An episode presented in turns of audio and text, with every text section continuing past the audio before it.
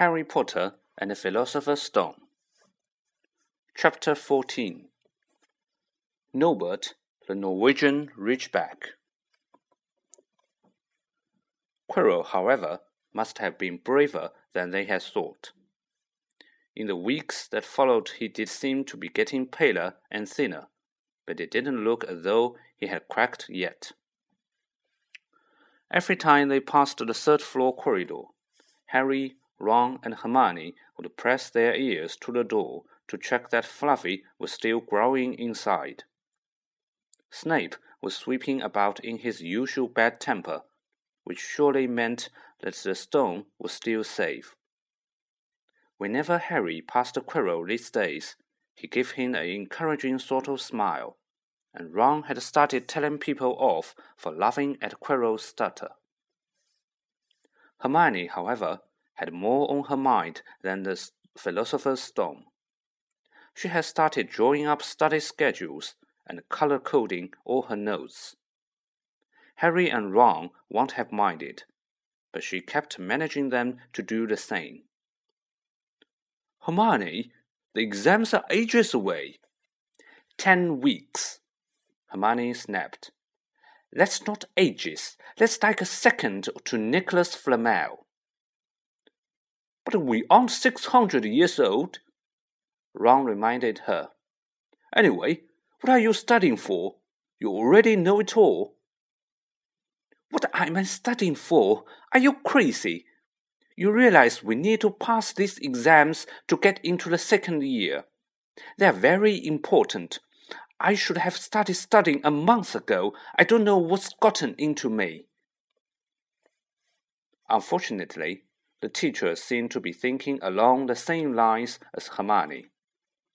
They piled so much homework on them that the Easter holidays weren't nearly as much fun as the Christmas ones.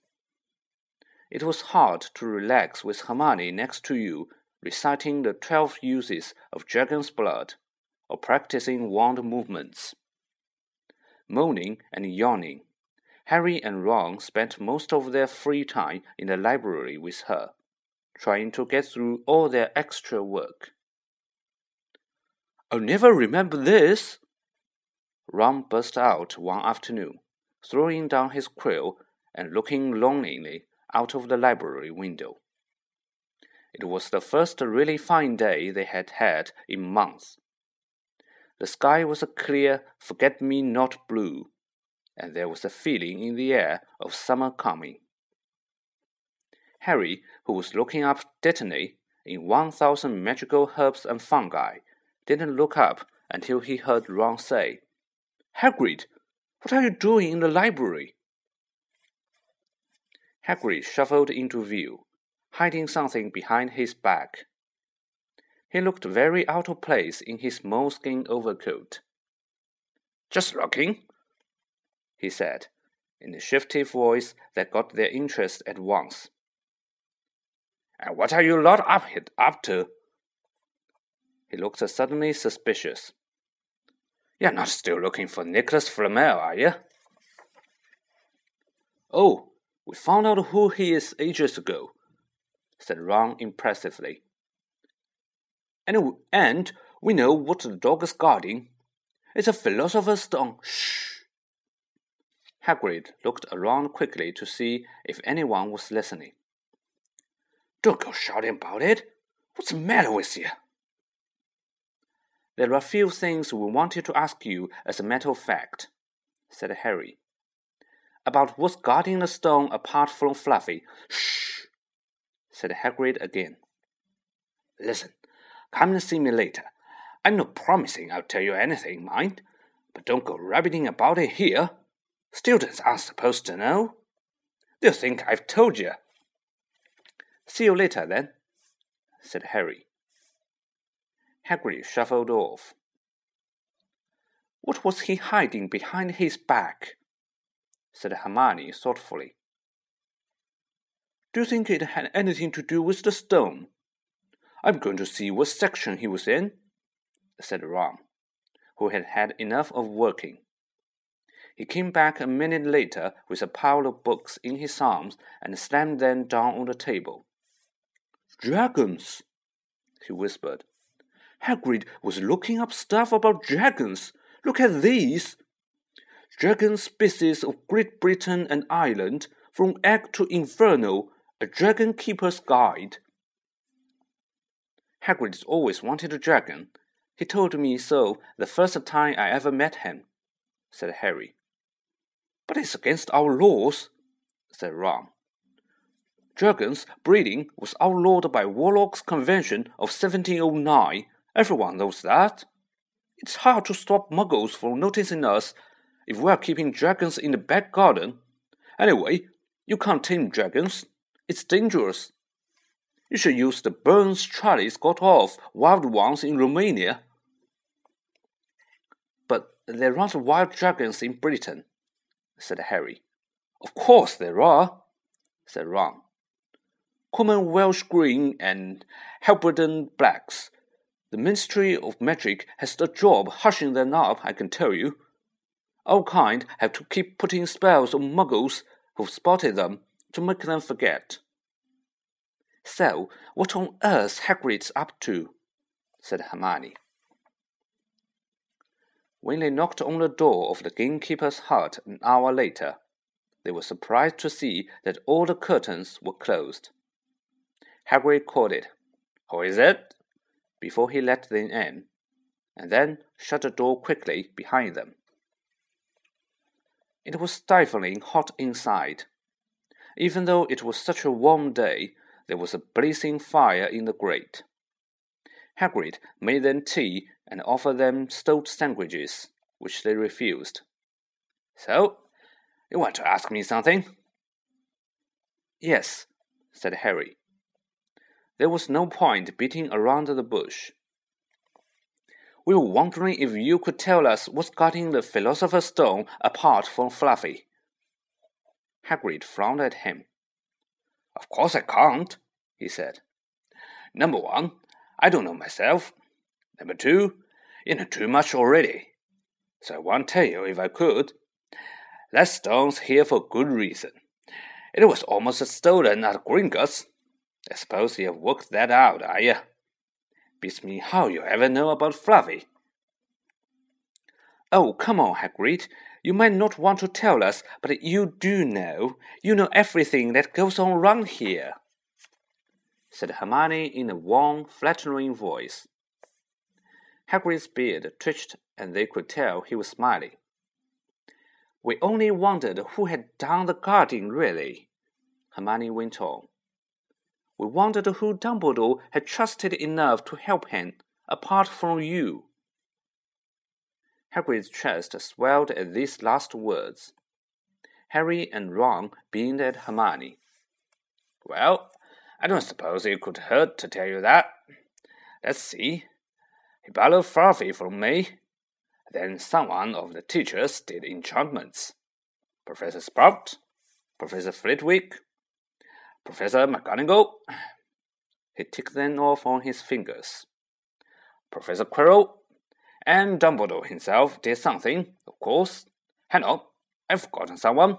Oh, yeah, Professor Snape. Snape? Yeah. You're not still on about that, are you? Look, Snape helped to protect the stone. He's not about to steal it. Harry knew Ron and Hermione were thinking the same as he was. If Snape had been in had been in on protecting the stone, it must have been easy to find out how the other teachers had guarded it. He probably knew everything except, it seemed, Quirrell's spell and how to get past Fluffy. You are the only one who knows how to get past Fluffy, aren't you, Hagrid? Said Harry anxiously. And you won't tell anyone, would you? Not even one of the teachers. Not a soul knows except me and Dumbledore, said Hagrid proudly. Well, that's something, Harry muttered to the others. Hagrid, can we have a window open? I'm boiling. Can't, Harry. Sorry, said Hagrid. Harry noticed him glance at the fire. Harry looked at it too.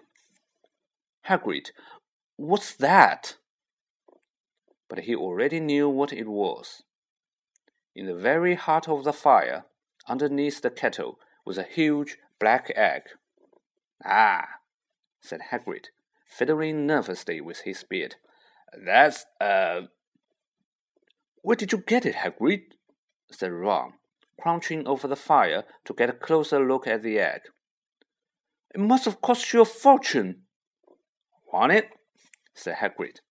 Last night, I was down in the village having a few drinks and got into a game of cards with a stranger.